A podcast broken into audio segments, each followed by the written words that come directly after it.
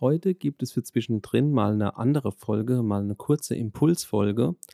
Und damit die nicht so lang wird, würde ich sagen, starten wir. Was wäre, wenn du alles sein könntest? Wenn wir alle Dinge positiv sehen würden?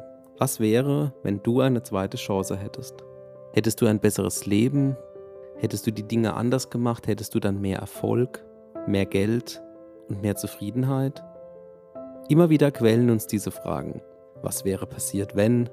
Hätte ich doch damals. Aber wir können diese Zeit nicht zurückdrehen. Und das ist das, was uns traurig oder wütend macht.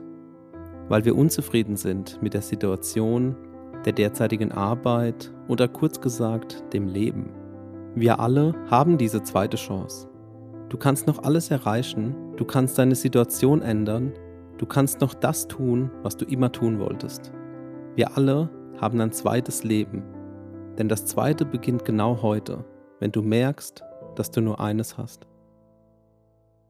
In diesem Sinn, denk weiterhin groß.